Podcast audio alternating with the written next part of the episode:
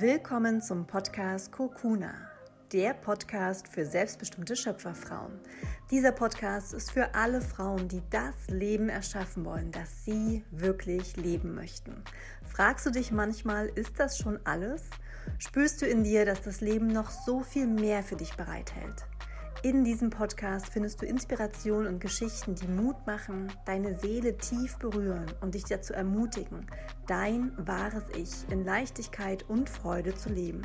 Falls wir uns noch nicht kennen, mein Name ist Katharina Thürer und in der heutigen Podcast-Folge habe ich zum zweiten Mal die wundervolle Daniela von The Circle of Wonder Woman als Interviewgast. Wer sich das Interview schon im August angehört hat, weiß, dass wir ein wunderschönes Gespräch hatten und dass wir entschieden haben, nochmal eine zweite Folge aufzunehmen. Und genau das ist jetzt der Fall. Wir sprechen heute wieder ganz tief und offen und ehrlich über sehr, sehr spannende Themen, nämlich zum einen Liebeskummer, Trauer. Wie gehst du damit um, wenn du einen Menschen verlierst. Wir sprechen über den Umgang mit Ängsten. Wir sprechen über Loslassen. Wir sprechen aber auch darüber, was bedeutet eigentlich Heimat und wo liegen unsere Wurzeln und welche Bedeutung haben die Generationen vor uns. Also wirklich ganz, ganz spannende Themen. Wenn dich diese Themen interessieren, dann bleib jetzt auf jeden Fall dran, mach es dir wieder gemütlich, lehn dich zurück, atme nochmal tief in den Bauch, in die Brust, entspann dein gesamtes Gesicht, deine Schultern und lächle. Und dann wünsche ich dir, wie immer, ganz viel Freude beim Zuhören. Sei wild, sei frei, sei du.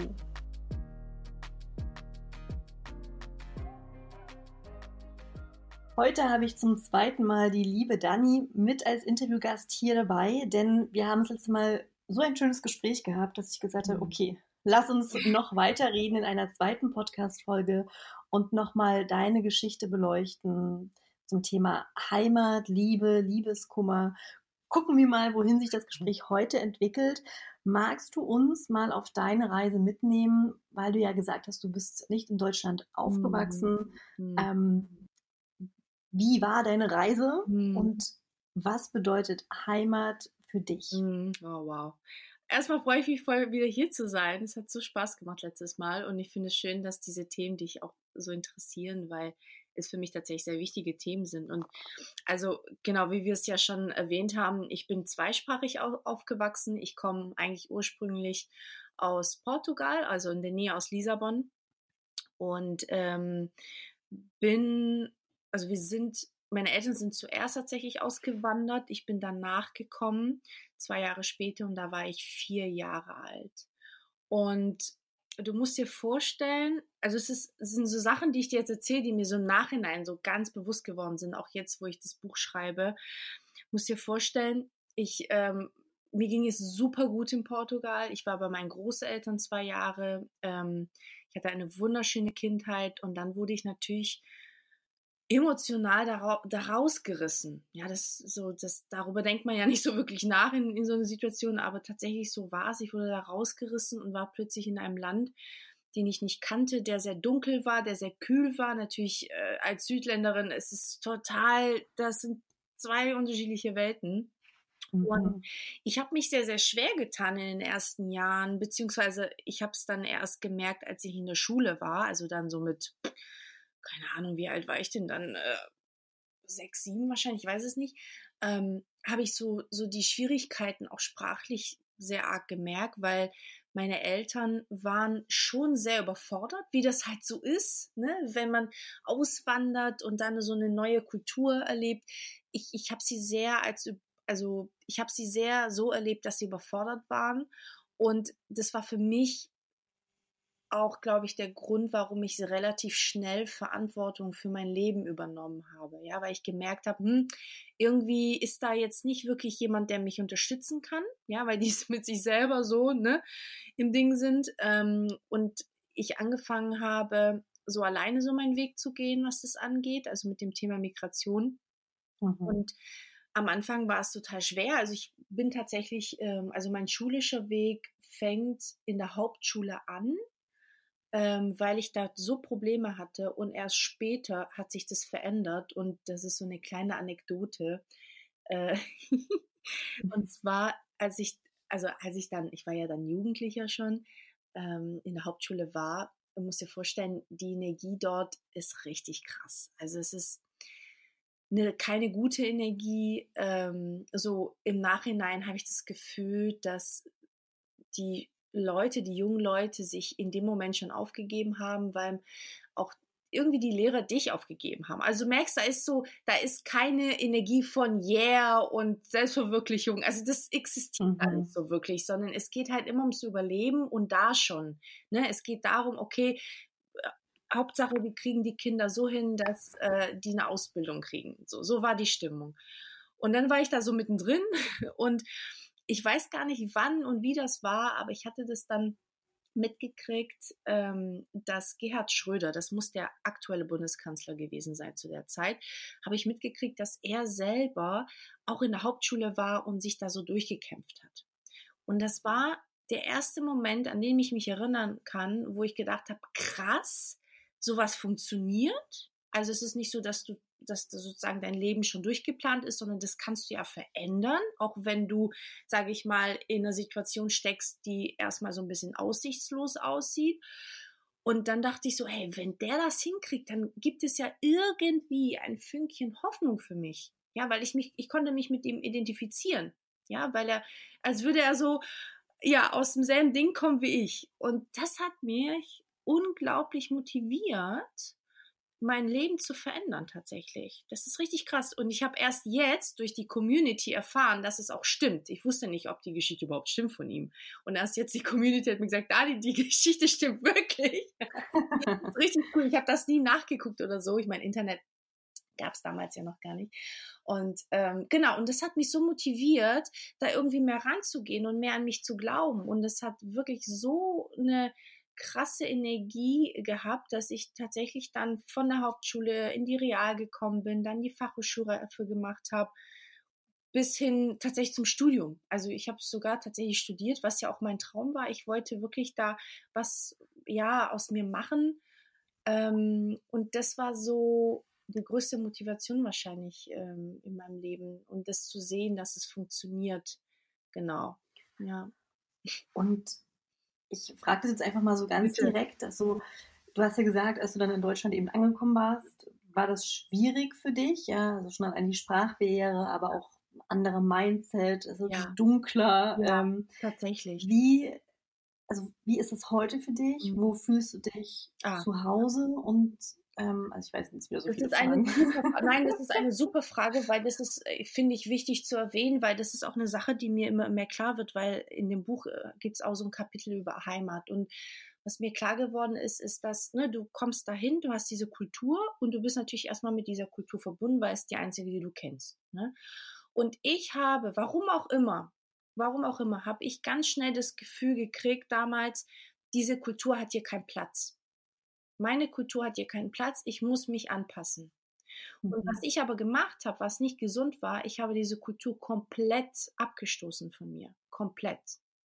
Und habe mhm. mich ja diesem Deutschen angepasst. Und es ist auch ähm, so, dass ich ähm, mich mehr deutsch fühle tatsächlich, was auch ganz normal ist, wenn du ne, in dem Land aufwächst. Das ist völlig normal und das ist völlig in Ordnung. Aber was mir Jahre, Jahre später klar geworden ist, ist, dass man eine Balance braucht zwischen beiden Kulturen, weil das ist, du hast immer ein geteiltes Herz. So fühle ich mich mhm. zumindest. Du hast immer ein geteiltes Herz von, wo gehöre ich eigentlich hin?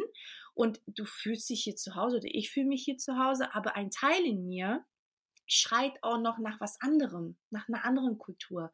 Und erst nach, nach Jahren habe ich angefangen, das anzuerkennen, dass es so ist, auch, dass ich zwei Kulturen habe und dass es völlig in Ordnung ist und dass ich mich nicht entscheiden muss, weil man hat, oder ich habe immer das Gefühl, ich muss mich entscheiden. Ich muss mich entscheiden für eine. Aber es ist totaler Bullshit. Das geht gar nicht. Ne? Und, ähm, und deswegen bin ich aktuell auch dabei, immer mehr diese portugiesische Kultur in meinem Leben zu integrieren, weil sie überhaupt keine Präsenz hat. Also ich bin jetzt auch die letzten Jahren viel öfters nach Portugal gereist. Ich habe mehr Fragen gestellt auch, also meiner Oma oder meinen Eltern, wie war das früher? Ich äh, beschäftige mich viel mehr auch natürlich jetzt im Literarischen mit Portugal, also mit der Poesie. Was gibt es denn da für äh, Poeten? Und fange an, da mehr auch über dieses Land und deren Schätze, sage ich mal, zu erfahren. So, was Mhm. früher überhaupt gar kein Thema war. So, und, und das war für mich ein ganz großer Aha-Moment, als mir klar wurde, dass es kam ein Punkt in meinem Leben, wo ich dieser eine Teil von mir, von meiner Identität ignoriert habe und nicht weiter gefördert habe. Und das versuche ich tatsächlich gerade nachzuholen. Und es ist ein unglaublich tolles Gefühl, weil beides Das glaube ich. immer mehr Ausbalanciert ist. Das ist so, so, so, so schön. Ja, weil du ja diesen Teil, was du auch gesagt hast, den du sonst wirklich zur Seite Ja, geschoben hast, total. komplett von dir abgeschnitten hast, jetzt Total. wieder integrierst und dadurch ja, ich sag mal, ganz wirst. Also ja, beide Teile eben annimmst und da sein dürfen Ja, und das ein Ganzes ergibt. ja. Und wie würdest du das beantworten? Was bedeutet Heimat für dich? Ähm, Heimat beginnt in uns, glaube ich. Tatsächlich. Also ich bin ein großer Fan von Orten und ja, natürlich finden wir Heimat auch in bestimmten Orten. Ich glaube aber, dass es eigentlich in uns ist. Eigentlich ist es in uns, dass du Heimat in dir findest und dass du es nie zu 100 Prozent im Außen suchst. Bei anderen Menschen, bei anderen Dingen. Ja, wir sind ja immer, das ist wie diese Liebe, ne? Die wir versuchen mit anderen Menschen zu füllen, weil wir sie in uns nicht fühlen und da ein Mangel ist. Und ich glaube, so ähnlich ist es mit Heimat. Wenn wir immer Ja. auf der Suche im Außen sind nach Heimat, werden wir es, glaube ich, nie finden. Weil das merke ich auch. Ich war ja jetzt in Portugal und ich war in dem Haus, wo meine Oma noch lebt, wo ich wirklich aufgewachsen bin. Und ich saß da und es ist immer ein ganz besonderes Gefühl, da zu sitzen. Aber ich merke die Verbindung zwischen innen und außen jetzt. Ich merke den Unterschied zu früher und merke, dass es ist wie, wie kann man das erklären? Es ist, ähm, es, ja, es ist wieder wie die Kirsche auf dem Sahnehäubchen. Ja, ich bin wieder bei der Mhm. Kirsche. Äh, wenn du dann dort, dort siehst und das oder sitzt und im Außen das fühlst, aber eigentlich ist die, die, die Grundessenz in dir, dass du mit dir im Reinen bist, dass du dich wohl mit dir fühlst ähm, und aus dem Aspekt heraus agierst, Mhm.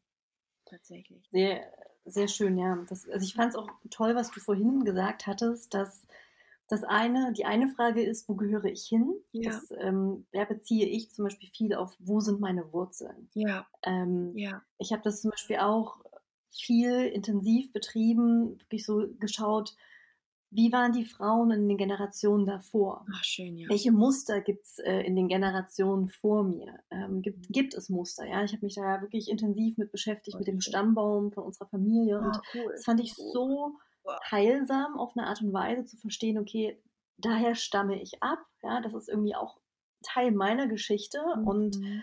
das finde ich super wertvoll, eben auch diesen Anteil wirklich Mhm. mh, genauer mal anzuschauen und zu integrieren. Mhm. Aber was du dann eben auch gesagt hast, eine andere Frage ist, wo fühle ich mich denn zu Hause? Mhm. Und das ist zum Beispiel etwas, was, was ich für mich ähm, verstanden habe. Also ich, ich habe mich in meiner Heimat, also da, wo meine Wurzeln sind, habe ich mich irgendwann nicht mehr wirklich zu Hause gefühlt. Und als ich dann das erste Mal nach Indien geflogen bin, weiß ich noch, das war so ein krass magischer Moment, der hat sich so in mein Herz eingebrannt, dass als ich in Indien ankam und wirklich die Füße auf den Boden gestellt Mhm. habe, habe ich mich auf einmal zu Hause gefühlt. Wow. Ähm, und zurückblickend bin ich der Meinung, liegt es halt daran, weil ich da viele Teile, die ich sonst eben in meinem Alltag unterdrückt habe, also meinen Mhm. spirituellen. Anteil, meinen wilden Anteil, Ja. da auf einmal rauslassen konnte. Das heißt, für mich bedeutet Heimat, also was du auch gesagt hast, ne, sich mit sich selbst im Reinen zu fühlen, bedeutet für mich Heimat, dass ich sein darf, wie ich bin. Und da gehören eben alle Seiten dazu. Und Mhm. es hat für mich viel im Kopf verändert, weil ich immer dachte, ja, ich muss mich doch auch da, wo meine Wurzeln sind, Mhm. zu Hause fühlen. Und das ist Mhm. doch meine Heimat. Aber Mhm. ich glaube, Heimat ist eben wirklich nicht an einen Ort gebunden, sondern fängt bei dir im Inneren an, wie du Mhm. gesagt hast, Ja. wenn du erlaubst, all deine Seiten zu zeigen, zuzulassen, Total. sein dürfen. Und das ist das Thema Identität. Also ich bleibe immer bei dem Wort Identität hängen, weil ich glaube, es hat damit zu tun, dass wir unsere Identität finden, vielleicht auch. Also ich, ich habe das Gefühl, daran lag es bei mir, weil ich so lange nicht wusste, wer bin ich eigentlich, weil ich, wie du sagst, so bestimmte Teile eben abgestoßen habe und dann ging es darum zu schauen, okay, was ist denn meine Identität auch so ein bisschen abgekapselt von meinen Eltern auch nochmal. Ne? Mhm. Weil die haben natürlich auch eine andere Identität, weil sie nicht in Deutschland aufgewachsen sind zum Beispiel. Also so und habe mir das angeguckt und, und habe das für mich erkannt. Und ich glaube, wenn man diese Identität für sich findet und weiß, wer man ist, dann fühlt man auch oder hat man diese Heimat in sich. Und mhm. natürlich, und das finde ich richtig geil, dass du das übrigens gemacht hast mit deiner Familie, mit dem Stammbaum, weil das eine Sache ist, die ich auch unbedingt machen will. Man darf ja auch nicht vergessen, diese ganze Story, diese Familiengeschichte, all diese Sachen, das trägst du ja in dir. Mhm. Ne? Das ist ja nie im Außen, sondern du, du lebst ja diese Geschichte weiter. Du trägst es ja in dir. Also es ist immer in dir, finde ich. Ja. So. Ja, das, also das kann ich auch wirklich nur allen Zuhörern, die das jetzt hören, empfehlen, das wirklich mal zu machen, mhm. einen Stammbaum aufzumalen und äh, wenn, wenn nicht alle Infos gleich da sind, da auch wirklich mal rumzufragen in der Familie, wer äh, wie heißen die, wie hießen die vor der Hochzeit, wann hatten die Geburtstag, wann sind die gestorben, woran sind die gestorben. Ähm, also so wirklich auch mal die ganzen Verwurzelungen mhm. aufzumalen und dann auch mal zu gucken, gibt es irgendwie bestimmte ähm, Dinge, die sich wiederholen. Ja, also bei mir war zum Beispiel in, jeder Generation, egal auf welche Seite du quasi guckst, ist Thema Krebs ein riesiges Thema. Mhm. Ähm, ist das ja. Thema Verlassenwerden von Männern ein riesiges ah. Thema. Wirklich jede Frau in meiner Familiengeschichte wurde verlassen. Egal, ob jetzt der Mann, der in den Krieg zu, zog und nie zurückkam, oder der Mann, der quasi abgehauen ist und die Frau hat sitzen lassen. Mhm. Riesenthema. Und das hat bei mir so, so viel Erkenntnissen gesorgt. Weißt du, ich habe mich immer gewundert, warum finde ich Abschiede denn so schmerzhaft und warum, mhm. warum finde ich es so schlimm, wenn Leute aus meinem Leben treten. Dann wirklich dachte ich immer, es stirbt alles in mir. Mhm. Und das habe ich dann verstanden, weil das der Schmerz aller Frauen ist, die ich in mir trage. Alle Frauen, die jemals verlassen wurden, wird dadurch sozusagen in mir immer wieder aktiviert und dass es Krass, ja. meine Aufgabe ist, das mit zu heilen. Ja. ja? Ähm, mit dem Schmerz des Verlassenwerdens und mit dem Schmerz des Alleinseins anders umzugehen jetzt. Wow. Mega heilsam. So schön. Und also so schön Erkenntnis, ne? Ja, also das kann ich wirklich nur ans Herz legen, das mal zu machen. Und es ist auch, es schafft auch Verbindung. Ne? Wenn ich meine Eltern frage, ja, wie war das eigentlich, wie bist du aufgewachsen? Und ähm, da mal so ein bisschen einzutauchen und auch wieder Fotoalben vielleicht anzuschauen. Das finde, also hat bei mir, wie gesagt, irgendwie auch Teile in mir zusammengefügt wieder und geheilt ähm, und mhm. Klarheit geschaffen. Mhm, kann ich total bestätigen. Also ähm, ich, ich, wie gesagt, ich habe ja auch angefangen, mehr Fragen zu stellen, auch über deren Kindheit, so relativ spät. Und ich habe angefangen, so viel zu verstehen und auch zu verstehen, wie ähnlich ich meinen beiden, also meine, meinen Eltern bin. Ich kann mhm. dir total sagen, von wem ich was habe, also auch von der Jugend, wie die waren, für was die sich interessiert haben. Und das ist so krass, wie ähnlich ich denen bin, wo ich ganz oft gedacht habe, nee, ich habe überhaupt keine Ähnlichkeit. So. Also auch sehr viel früher auf Widerstand gegangen. Ähm, und es ist so, so, so, schön zu sehen, die Verbindung und woher so die Dinge stammen, aus welcher Ecke. Also finde ich ganz, ganz spannend, auch diese literarische Seite zu sehen. Also die gab es einfach schon sehr lange, zum Beispiel äh, auf der Seite meiner Mama, ne, mütterlicherseits. Mhm. So, das ist nicht mhm. ich, der da, ich glaube, manchmal denke ich, es bin nicht ich, der, die da schreibt, sondern das ist irgendwie mein Urgroßvater oder so. Also ganz krass. Ja. Ganz, ganz ja. krass. Und das macht was mit einem. Und das ist, mhm. wenn es dann auch um das Thema Identität geht, lohnt es sich natürlich, das auch zu beleuchten und zu schauen, okay, wo komme ich denn eigentlich her? Und ja, was war denn so vor mir? Ja. Mhm. Und das kommt mir jetzt gerade noch als Gedanke, das würde ich jetzt mhm. auch gerne mal mit einbringen. Was ich auch echt schön finde oder kraftvoll, transformierend, heilsam, wie auch immer man das nennen möchte, ähm, wenn man sich auch gedanklich mit seinen Vorahnen ähm, verbindet. Also mhm. ja, zum Beispiel, ich hatte eine sehr enge Verbindung zu meinem Opa und ähm, der Tod war für mich sehr schmerzhaft. Den habe ich halt wirklich lange so aus meinem Leben äh, unterdrückt, verbannt, habe da gar nicht mehr drüber nachgedacht. Aber mittlerweile ähm, habe ich das halt aufgearbeitet und jedes Mal, wenn ich irgendwie auch eine Frage habe oder denke so, hm, weiß ich nicht, mit wem würde ich jetzt gerne drüber sprechen, mit meinem Opa, dann verbinde ich mich halt Wow. gedanklich Oh. mit ihm und stelle mir vor, ja, was würde er mir denn jetzt zum Beispiel raten? Ja, also das ist etwas, was Oh auch wunderschön ist. Es geht Und- dass du das erzählst. Ich mache das Ja. Gleiche. Ja, das ist, ist Mein Opa ist der toll. wichtigste Mensch für mich gewesen. Als er gestorben ist, war Ja. das für mich das Schlimmste überhaupt. Ja. Und ich mache das Gleiche tatsächlich. Oh Gott, Genau Gänsehaut. das Gleiche ständig. Also wenn ich merke, auch jetzt, ne, ich habe dir erzählt, im Juni ging es mir nicht gut. Da war habe ich ganz oft mit ihm geredet, Ja. ihm tatsächlich da so um Unterstützung auch gebeten. Das mache ich tatsächlich. Und das ist so krass, weil das dann auch wirklich passiert, ne? Voll schön, ja, genau. Also ich, ich, ich spüre dann auch immer richtig gleich die, die Ruhe. Also mein Opa war so ein ganz ruhiger, ausgeglichener Mensch. Und wenn ich mich dann mit ihm verbinde, so gedanklich, spüre ich sofort, wie diese Ruhe auf mich abstrahlt. Und ich denke, ja, alles entspannt. Wow, so schön. Wow. Ja. Und was ich eben noch mache, wenn ich, wenn ich zum Beispiel merke, dass ich diesen Schmerz in mir äh, empfinde, Angst vor verlassen äh, zu werden oder Angst vom Alleinsein, dass ich mir dann all diese Frauen vorstelle, die vor mir stehen, Mhm. mit ihren traurigen Gesichtern, ähm, Mhm. mit, mit dem Schmerz, den sie selbst auch erlebt haben damals. Mhm.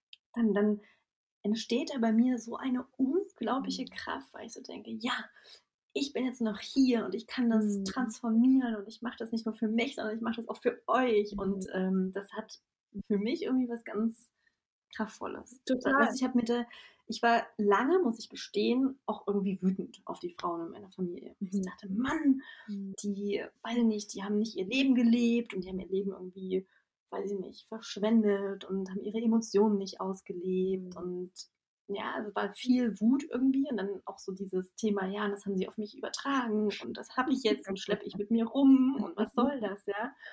Aber ich habe dann irgendwann auch verstanden, die sind, waren auf ihrer Reise und sie haben ihr Bestmögliches gegeben und es war sozusagen in ihren Möglichkeiten damals nicht vorhanden. Mhm. Und dass es sozusagen jetzt an mir auch ist, damit anders umzugehen. Mhm.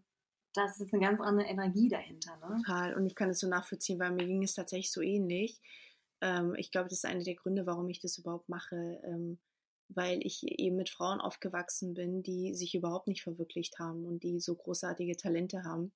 Und deswegen, ich, ich kann das so nachvollziehen, was du Ja. meinst. Und was ich mache, das hat mir vor Jahren mein damaliger Coach mir als Übung gegeben, dass man sich vorstellt, ich weiß ja nicht, wie genau du es machst, aber dass man sich vorstellt, dass hinter dir deinen, deine Ahnen sind. Also, dass du dir deine Mama vorstellst, dann deine Oma, dann deine Urgroßmutter und immer so weiter. Du musst sie ja nicht kennen, aber so Mhm. bis zu sieben Generationen und diese Power spürst, also hinter dir, dass sie hinter dir stehen und wie so dieses Go for it. Das ist richtig, Mhm. richtig kraftvoll, tatsächlich.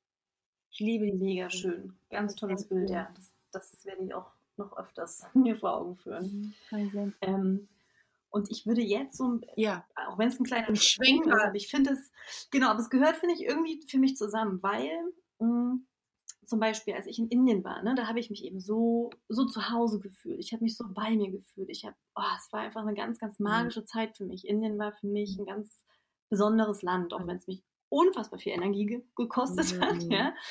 Aber ich bin dann eben nach Deutschland zurückgeflogen und ich hatte richtig das Gefühl, als hätte ich Liebeskummer. Liebeskummer oh, wow. nach dem Land. Also ich, Ja. ähm, das hat richtig wehgetan, irgendwie wieder zurück in Deutschland zu sein und eben nicht mehr in Indien zu sein. Und genauso kenne ich natürlich Liebeskummer, auch Mhm. mit Männern zu Männern. Und ich hatte gestern erst ähm, ein Coaching-Gespräch mit einem Coach von mir. Und da ging es auch kurz um Liebeskummer. Und das ist wirklich in dem Moment, wenn Liebeskummer da ist, ich weiß nicht, dann, dann gefühlt funktionieren auch keine Tools und dann kann man noch so sehr in Dankbarkeit gehen und noch so sehr irgendwie sich in einen Higher Self-Modus bringen. Es, es ist einfach, also für mich fühlt es sich innerlich wirklich immer an, als würde da etwas zerbrechen, sterben und Ja. oh, ich, es ist wirklich so mit eines der intensivsten, krassesten Ja. Gefühle. Und du hattest ja in dem letzten Gespräch, was wir hatten, eben ange also so angedeutet, ne, dass halt Thema Heimat und Liebeskummer in dem Buch auch eine wesentliche Rolle spielen werden. Mhm. Deswegen würde ich da jetzt auch gerne nochmal mit dir drüber sprechen. Gerne. Mm.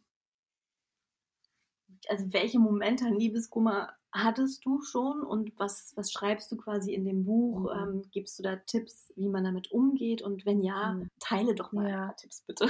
Also ich äh, versuche mal, ähm, das äh, irgendwie kurz zu fassen, weil ja. es ist, wir reden hier von zehn Jahren äh, mhm. Geschichte, sage ich mal. Also ich war 18 und habe die erste große Liebe meines Lebens getroffen. Und das war eine ja, das ist so ein bisschen, also wenn ich so auch im Nachhinein äh, so denke, denke ich mir, das war so ein bisschen Hollywood tatsächlich. Ähm, mhm. Also es war eine sehr intensive Zeit. Wir waren, wir haben uns sehr, sehr geliebt, aber wir haben es nie geschafft, zusammen zu bleiben. Also ähm, da waren sehr viele Ängste damit verbunden, da waren sehr viele Mustern, also die auch im Nachhinein ähm, so klar geworden sind. Also wir hatten ähnliche Muster natürlich. Auf jeden Fall war es immer so, dass wir uns zusammen waren, aber dann auch wieder getrennt, dann über Jahre. Also ich bin ja auch dann nach Hamburg. Ich bin ja auch so ein bisschen tatsächlich auch zum Teil geflohen tatsächlich aus Stuttgart, weil ich, ähm, weil er mir zu nah war. Also ich konnte das nicht ertragen, ihm so nah zu sein und doch so fern. Und das war auch einer der Gründe, warum ich Hamburg verlassen habe, weil ich diese Distanz energetisch gebraucht habe. Und es war schon eine kleine Rettung auch für mich. Auf jeden Fall sogar nach Jahre später ähm, haben wir uns beide genauso gefühlt und konnten nicht voneinander lassen. Also wir konnten nicht mit anderen Menschen zusammen sein. Also es ist ganz, also wirklich sehr, sehr krasses, intensives Gefühl. Auf jeden Fall äh, war es dann trotzdem so, dass wir es nicht geschafft haben, zusammen zu bleiben. Ja, weil natürlich auch schon so viel kaputt gegangen ist und so. Und wir waren, ich denke mal im Nachhinein, ich glaube, wir waren viel zu jung für so eine intensive Liebe. Wir konnten nicht damit mhm. umgehen. Ich glaube, das war unser Knackpunkt. Wir hatten so Angst beide, dass das nicht funktioniert. Wir, wir hatten so Angst, uns zu verlieren, dass wir, glaube ich, dadurch alles kaputt gemacht haben. Und mhm. mein Problem war, oder viele, aber auf jeden Fall mein Ding war, dass ich generell mich schwer tue, Menschen loszulassen und ähm, habe sehr lange eben Kummer gehabt, auch in diesen On-Off-Zeiten, wenn wir getrennt waren und dann wieder zusammen. Das hat sehr viel in mir kaputt gemacht. Ich bin tatsächlich krank geworden, auch in der Beziehung. Ich habe Panikanfälle gekriegt. Ich weiß nicht, ob es auch Depression war, ich weiß es nicht, aber auf jeden Fall ging es mir wirklich gesundheitlich nicht gut. Ich habe damals sogar auch eine Therapie angefangen, weil ich nicht damit umgehen konnte mit meinen Gefühlen ihm gegenüber. Und ähm, ich habe alles ausprobiert auch. Also Jahre später, ich bin bei einer Schamanin gewesen, die diese energetische energetischen Cut hinkriegen soll, was natürlich nicht geht, das weiß ich mittlerweile auch. Also ich habe wirklich sehr, sehr viel ausprobiert, um diesen Kummer in mir aufzulösen. Und es hat aber nicht geklappt, über Jahre. Und dann kam ein Punkt in meinem Leben, wo wir eben uns wieder getrennt haben, ich wieder nach Hamburg bin und da stand und diesen Gedanken hatte von, das ist so krass, Dani, du hast so viel in deinem Leben verändert und wirklich mein Leben hat sich um 180 Grad gedreht, aber in der Liebe war ich immer noch diese 18-jährige Dani. Wirklich. Also das ist so, ich war einfach immer noch dieser Mensch und irgendwas in mir, ich weiß nicht, ich glaube, ich, ich, ich habe so ganz bewusst die Entscheidung getroffen, dass ich das angehen möchte und habe angefangen darüber zu schreiben. Das war mein, meine Rettung, glaube ich, und auch meine Heilung, dass ich einfach angefangen habe, darüber zu schreiben, wie ich mich fühle, was mir passiert ist mit ihm und habe das erst mit meinen Bekanntenkreis geteilt, weil viele auch nicht wussten, was in mir vorgeht, weil zum Teil ich auch Dinge verschwiegen habe aus Scham und alles, ne, dieses On-Off-Ding. Also da ist ganz viel Scham mhm. auch damit verbunden und ich wollte mit diesem Scham durchbrechen, indem ich den Leuten erzähle, wie war es denn und wie habe ich mich damit gefühlt. Und das hat dazu gebracht, dass ähm, ich gemerkt habe, dass das Schreiben mein Tool ist. Also auch mhm. die richtigen Worte zu finden, auf eine sehr schöne Art und Weise. Es ist mir auch bis heute noch wichtig, dass, wenn ich darüber schreibe, dass ähm, es auch eine respektvolle Widmung an diese Zeit und an diese Geschichte und an diese Menschen ist. Und ich habe eben festgestellt, auch durch meine Freunde so, hey Dani, das ist ja, das ist ja heftig. Also das, wir wussten gar nicht, dass du schreiben kannst. Und ich wusste es auch nicht, zumal ich bin auch richtig schlecht. Also da siehst du auch meinen Ursprung schulisch, also grammatikalisch bis heute noch äh, schwierig. Da muss wirklich immer jemand durch, äh, durchschauen. Auf jeden Fall kam es dazu, dass ich mich entschieden habe, ich möchte mehr damit machen. So ist tatsächlich auch das Circle dann entstanden eigentlich. Also meine ganze Arbeit ist eigentlich aus dieser Geschichte entstanden, weil ich gemerkt mhm. habe, ich möchte Menschen auch helfen. Also der erste Ansatz war, ich möchte Menschen helfen, die Liebeskummer haben. Ich möchte nicht, dass andere zehn Jahre leiden müssen, weil ich weiß, wie schwierig mhm. das ist. Und habe eben aus meinem Schmerz etwas Schönes erschaffen. Das war so mein Plan, was mir Gott sei Dank gelungen ist, was Schönes zu erschaffen für andere. Und dann sind natürlich andere Themen dazu gekommen, ja, die auch mhm. mit mir zu tun haben. Aber das war eigentlich der, die erste Essenz. Und das war, und ich werde das niemals vergessen, als ich, das war so dann eine der ersten Podcast-Folgen auch, die ich aufgenommen habe über das Thema, was mir unfassbar schwer gefallen ist. Ich habe sie, glaube ich, dreimal wiederholt. Und ist bis heute auch nicht so, wie es sein sollte, glaube ich, aber das war ganz, ganz schwer für mich, darüber zu reden. Und mhm. es war aber die wichtigste Folge, die ich aufgenommen habe, weil es ist unfassbar, wie viel Feedback ich dazu be bekommen habe von Frauen, die gesagt haben, hey Dani, ich habe das Gleiche und bei mir sind es 20 Jahre. Und also da kommen so Themen, genau, wo du denkst, kein Mensch auf der Welt hat zehn Jahre, leidet er so, ne? De de denkt man in dem Moment. Also ich habe so gedacht. Und, ähm, und dann siehst du, ey, da sind noch andere. Und dann merkst du, wie wichtig es ist, darüber zu sprechen, weil Liebeskummer, finde ich, ist für mich wie Trauer. Also ja. für mich ist zum Beispiel der Tod meines Opas und diese Trennung fast dasselbe. Fast dasselbe, weil es ist ein Verlust. Es ist ein Verlust. Mhm. Das ist einfach so. Und das ist so eine Sache, wie du sagst, da kannst du kommen mit Dankbarkeit. Ach, ganz ehrlich, ey. ganz ehrlich, wow. Also, nee, nee. Nein, das Ding, und das kann ich ähm, jedem raten, Trauer oder Liebeskummer.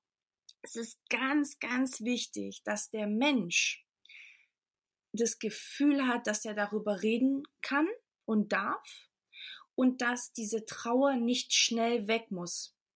Mhm. Man gibt sich im Alltag nicht die Zeit, wirklich zu trauern und es wirklich ähm, aufzuarbeiten. Das ist, glaube ich, ein, ein sehr, sehr großes Problem, das wir haben, ähm, weil viele dann auch schnell überfordert, das ist wie, wie bei Trauer, schnell überfordert, oh, man will ja, dass der anderen gut geht, man muss den Menschen den Raum geben, seine Emotionen auszuleben, zu trauern, weil das Problem ist, ähm, das kommt dann Jahre später wieder. Mhm. Das ist bei meinem Opa zum Beispiel so gewesen und ich glaube bis heute noch, dass ich mir nicht die Zeit genommen habe zu trauern und dann ploppt es immer mehr auf immer mehr. Und so ist mhm. es mit mhm. Liebeskummer, finde ich, sehr, sehr ähnlich. Deswegen Raum geben, den Menschen das Gefühl geben, sie sind nicht alleine damit, sie können jederzeit darüber sprechen und, und gar nicht versuchen, dieses, ah, wir lenken dich jetzt ab und äh, keine Ahnung, so, damit es dir wieder schnell besser geht. Das ist totaler Bullshit. Es ist natürlich sehr lieb gemeint, natürlich, aber das ist tatsächlich meiner Meinung nach, meiner Meinung nach nicht die Lösung. Ja, es, genau das habe ich gestern auch zu der Coachie dann gesagt, dass, dass Liebeskummer für mich auch wirklich wie, wie Trauer ist. Ja. Weil in dem Moment verlierst du einen Menschen. Ja.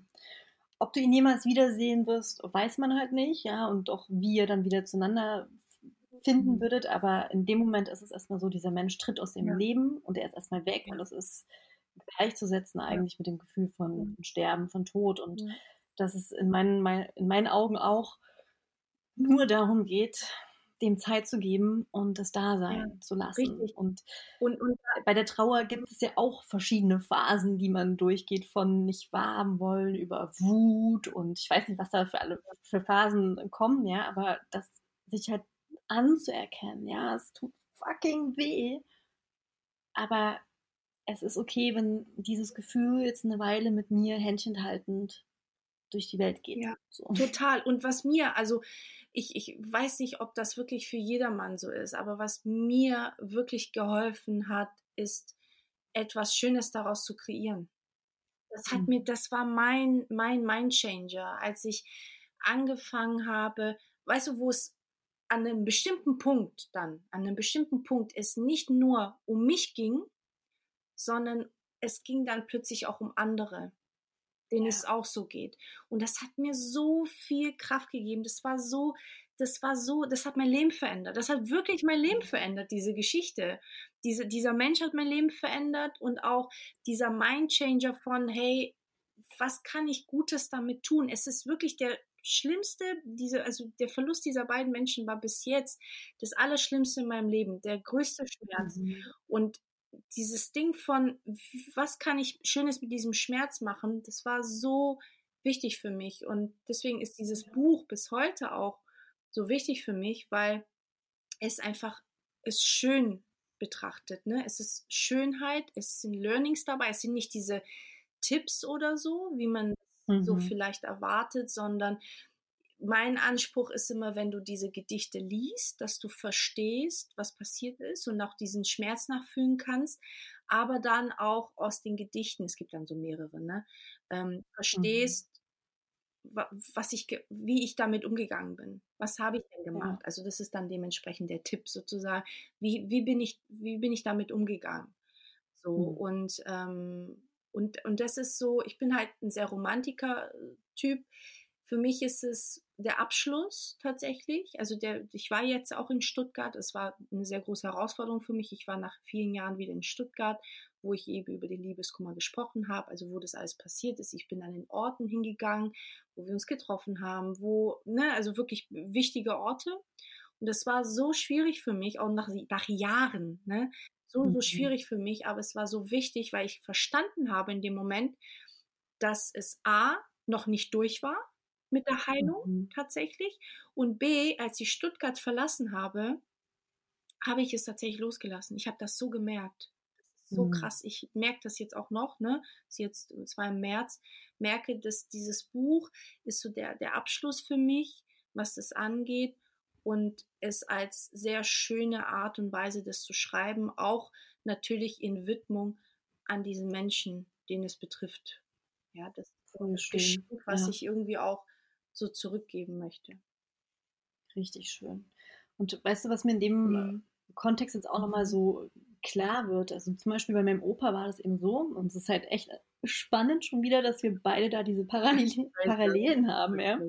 Also mein Opa war slash ist ähm, einer der wichtigsten Menschen für mich halt mhm. gewesen, ja. Und ähm, der Tod war wirklich krass schmerzhaft mhm. für mich. Da war ich 18 und es war, boah, ich, ich, wollte es einfach, ich wollte, ich wollte es gar nicht mehr, ich wollte mich nicht mehr daran erinnern, wie er im Krankenhaus aussah. Ich wollte es einfach gar nicht mehr sehen und habe das wirklich in mein Unterbewusstsein komplett reingeschoben und war dann fast zehn Jahre ich mich gar nicht mehr dann damit beschäftigt, war nicht mehr auf dem Friedhof, habe mir keine Bilder angeguckt, wollte auch gar nicht so über meinen Opa reden, ja. Mhm. Und dann war ich in einer Vipassana-Meditation und dann kam auf einmal all diese krass schmerzhaften Erinnerungen wieder hoch, wie er da äh, im Sterbebett lag und, und die ganze Traurigkeit, also der Schmerz kam hoch und es war super intensiv, das nochmal zuzulassen. Was mhm. aber gleichzeitig auch mit hochkam, war all die wunderschönen Momente, all die Liebe, all die Wärme, die ich von ihm empf äh, empfangen habe. Und da habe ich für mich verstanden, ich, ich kann nicht nur den Schmerz und die Traurigkeit mhm. unterdrücken. Richtig.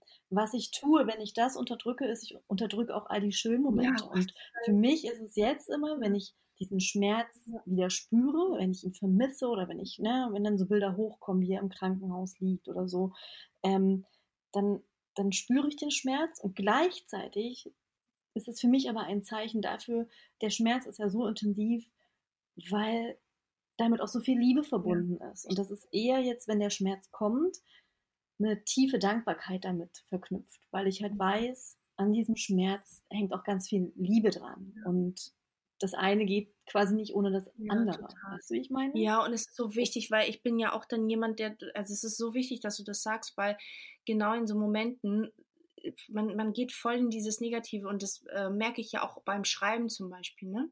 Was mir zuerst kommt, ist natürlich der Schmerz. Aber man darf eben nicht vergessen, dass das ist, das, es gibt halt beide Seiten, Gott sei Dank gibt es nicht nur den Schmerz.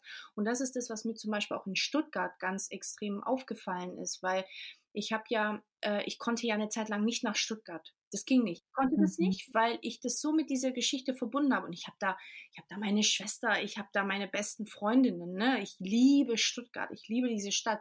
Ich konnte aber nicht hin. Ich konnte das nicht. Und Und dann hat mir nämlich meine beste Freundin, die die Geschichte auch sehr gut kennt, gesagt, hey Dani, du hast hier nicht nur, auch mit ihm, nicht nur Schlechtes erlebt, sondern du hast mhm. hier wirklich viel großartige Dinge erlebt.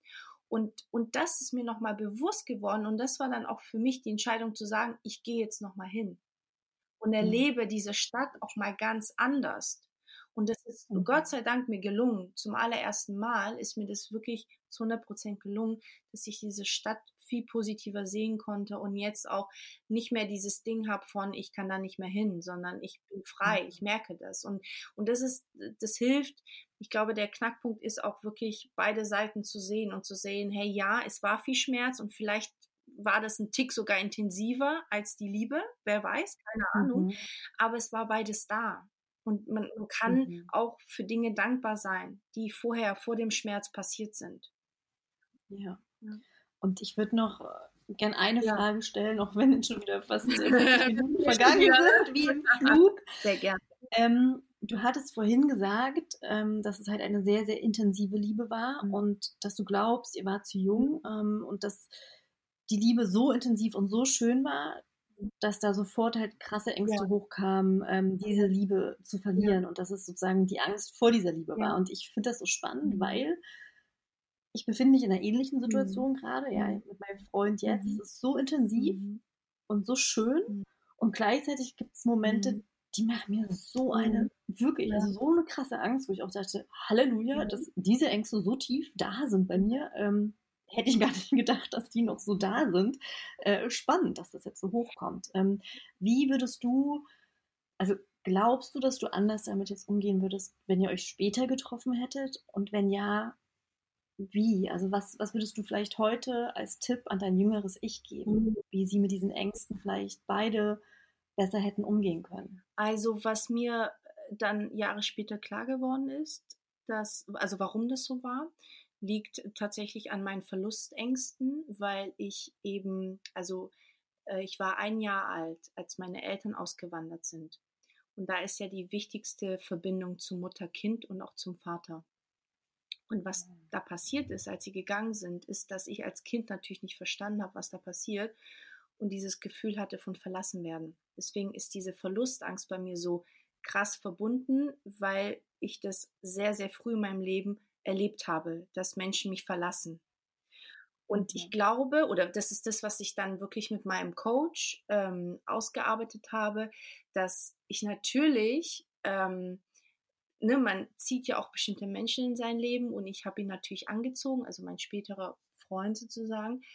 Und, ähm, und natürlich war die Angst da, ja, ihn mhm. zu verlieren, weil ich sie anders nicht kenne. Also in meinem Kopf, in meinem Kopf war immer, naja, ich werde ja verlassen von den Menschen, die mich lieben. So, und natürlich ja. bin ich natürlich davon ausgegangen, dass er es irgendwann mal auch tut. So. Mhm. Und das, also dieser, dieses Glau dieser Glaubensmuster oder diese innere Kindheilung, die eben da in dem Moment noch nicht stattgefunden hat, das war das Problem, glaube ich. Und er muss auf jeden Fall auch ähnliche, und das weiß ich auch, ähnliche Geschichten. Er hat ähnliche Muster ne? Auf der anderen Seite, mhm. natürlich. Deswegen haben wir uns ja auch angezogen als Menschen. Mhm. So. Und das ja. ist das Problem. Das ist natürlich ein sehr, sehr blöder Mix an, an zwei Menschen und an Liebe, weil es ist zum Scheitern verurteilt. So. Und ich glaube, mhm. und was, was ich mir gewünscht hätte, ist natürlich, das viel früher zu erkennen, was natürlich, also wäre gar nicht möglich gewesen, aber klar, wenn man sich das, wenn man sich früher damit auseinandergesetzt hätte, mit diesen Themen, dann wäre man vielleicht drauf gekommen. Ja. Mhm. Ähm, aber tatsächlich habe ich als 18-Jährige und auch später tatsächlich in meinem Bestmöglichstes gehandelt. Also es war ja, tatsächlich natürlich. wichtig, dass ich, weil ich habe ja dann letztendlich ihn verlassen. Ähm, mhm. Es war wichtig, dass ich es gemacht habe, sonst wäre ich wirklich zugrunde gegangen. Ähm, aber die Lösung wäre gewesen, diese innere Kindheit, um überhaupt zu erkennen, dass da was ist. Das wäre mir mhm. niemals, mhm. niemals, niemals hätte ich das gewusst. Ich habe das auch erst, äh, erst ähm, vor kurzer Zeit erfahren, dass ich ein Jahr alt war. Ich dachte, ich wäre älter mhm. gewesen, als meine Eltern gegangen sind. Das wusste ich gar nicht. Ich habe das gar nicht mhm. gewusst. Und das ist eigentlich die Lösung gewesen, ne? dass man da zusammen an diese innere Kindheilung arbeitet, also an einen selbst und an den Partner und dass man das erkennt, dass man das erkennt, hey, das hat jetzt eigentlich nichts mit uns zu tun, sondern eigentlich mhm. was ganz anderem von der Vergangenheit und dass man gemeinsam das ähm, daran arbeitet. Das ist so cool. Also das wäre mega gewesen, dass man da sich ja. unterstützt und zusammenbleibt. Dass man zusammenbleibt. Also dass man mit dem, mit dem, mit dem Vorsatz hingeht, Trennung ist keine Option. Ja. ja. Das finde ich so schön und das ist für mich auch wirklich der, der Schlüssel. Also hm. Es gab wirklich viele Situationen schon in der Beziehung, jetzt mit meinem Freund, wo ich am liebsten wirklich einfach weggerannt mhm. wäre, weil es, äh, weil es so viel Angst macht. Ja. Mhm. Es ich, einfach, kann, wow. ich kann das total nachvollziehen. I feel you yeah. Ich kann das verstehen. Genau. Ja. Aber ich weiß für mich, dass es der Moment ist, wo ich es heilen darf. Ja. Und das heißt, jedes Mal, wenn das auftritt, ist es, dass ich mir genau das sage, was Keine, du gerade gesagt hast das zum einen, Trennung hat keine, äh, ist keine mhm. Option, sondern wir arbeiten da jetzt gemeinsam dran. Es hat einen Grund, warum wir uns mhm. angezogen haben und es hat einen Grund, warum wir hier zusammentreffen und wir, wir machen uns emotional nackig, reden über diese Ängste und, und gucken, wie wir uns da gegenseitig mhm. unterstützen können. Aber was noch viel wichtiger für mich, das ist so das Erste, bevor ich quasi mich dann öffne, um das mit ihm zu teilen, ist, dass ich wirklich checke, das, was ich hier gerade spüre, hat mhm. nichts mit dem Hier und Jetzt zu tun, sondern es liegt in der Vergangenheit. Richtig. Und das ist also auch wieder so spannend. Ja, bei mir ist eben Verlustängste ja. auch das Thema. Ich bin auf die Welt gekommen mit Loch im Herzen, war dann erstmal zwei Wochen im Krankenhaus, oh. direkt halt als Neugeborenes. Ne? Oh, das ist wow. für mich wirklich dieses, ich bin sofort auf die Welt gekommen und wurde erstmal allein gelassen. Ja, ja? Ist keiner da. Hallo. und das ist ganz tief mhm. in mir drin, plus die Verlustängste von all den Frauen in meiner mhm. Generation davor. Ne? Und dass ich jetzt eben wirklich dann verstehe, das, was ich hier spüre, er triggert das, er ist der Auslöser, aber das ist nicht die Ursache. Und das dann zu teilen, zu sagen, ja, jetzt macht mir keinen und, und ganz wichtig, Angst. Ja, und das ganz arg wichtig für alle, die gerade hier zuhören, das ist wichtig zu verstehen, also warum auch eigentlich Trennung, also warum eigentlich Trennung keine Option ist, ist, weil wenn man sich trennt, denkt man, ja, die Probleme sind irgendwie gelöst. Und dann mhm. kommst du irgendwann in die nächste Partnerschaft und dann wirst du mit denselben Problemen konfrontiert, weil es liegt nicht, in erster Linie liegt es nicht an dein Gegenüber, sondern an, ja. an deine Vorgeschichte und an dein Glaubensmuster. Deswegen wird sich das immer wiederholen, egal mit welchen Menschen du zusammen bist. Das wird sich wiederholen. Vielleicht nicht so ganz extrem, ein bisschen anders, in grün verpackt anstatt in blau, aber am Ende ist es dasselbe und das ist das, was mir auch aufgefallen ist, als ich dann meinen jetzigen Mann ja auch kennengelernt habe und alles, da war alles wieder da. Da war alles mhm. wieder da und da war für mich so, trennen ist keine Option. Trennen ja. ist keine das Option. Das ist so schön. Ja, das ist so schön, dass du das sagst, weil bei mir ist es gefühlt so, das Thema Eifersucht, Verlustangst ist schon immer ein, ein Thema gewesen. Und ich habe das Gefühl, mit jeder Beziehung, die ich neu angegangen bin, ist es intensiver geworden. Mhm. Wurde ich mit größeren Herausforderungen konfrontiert. Mhm. Also ich habe wirklich das Gefühl, das ist so, ah ja, sie hat es immer noch nicht verstanden. Na, dann drehen wir den Regler mal noch ein oh, bisschen wow. okay, krass.